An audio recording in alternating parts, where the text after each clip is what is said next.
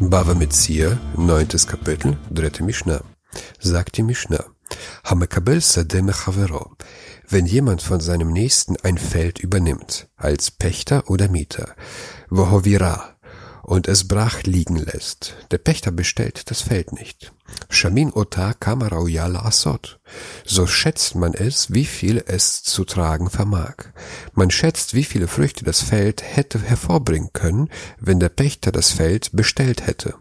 Venotenlo, und er gibt jenem seinen Teil. Der Pächter muss dem Eigentümer die geschätzte Menge abgeben, wie sie es im Vertrag vereinbart haben. Shekach koteflo, אם אוויר ולא אעוות, אשלם במיטבה. Denn so pflegte man dem Grundherrn zu verschreiben, wenn ich brach lasse und nicht bearbeite, so zahle ich vom Besten. Alle Verträge enthalten die Bedingung, dass der Pächter vom Besten der Früchte zahlen soll. Das heißt, man schätzt, wie viel das Feld im besten Fall hätte hervorbringen können. Ist der Pächter ein Mieter, dann ist diese Schätzung belanglos, da der Mieter nicht mit Früchten, sondern mit Geld bezahlt.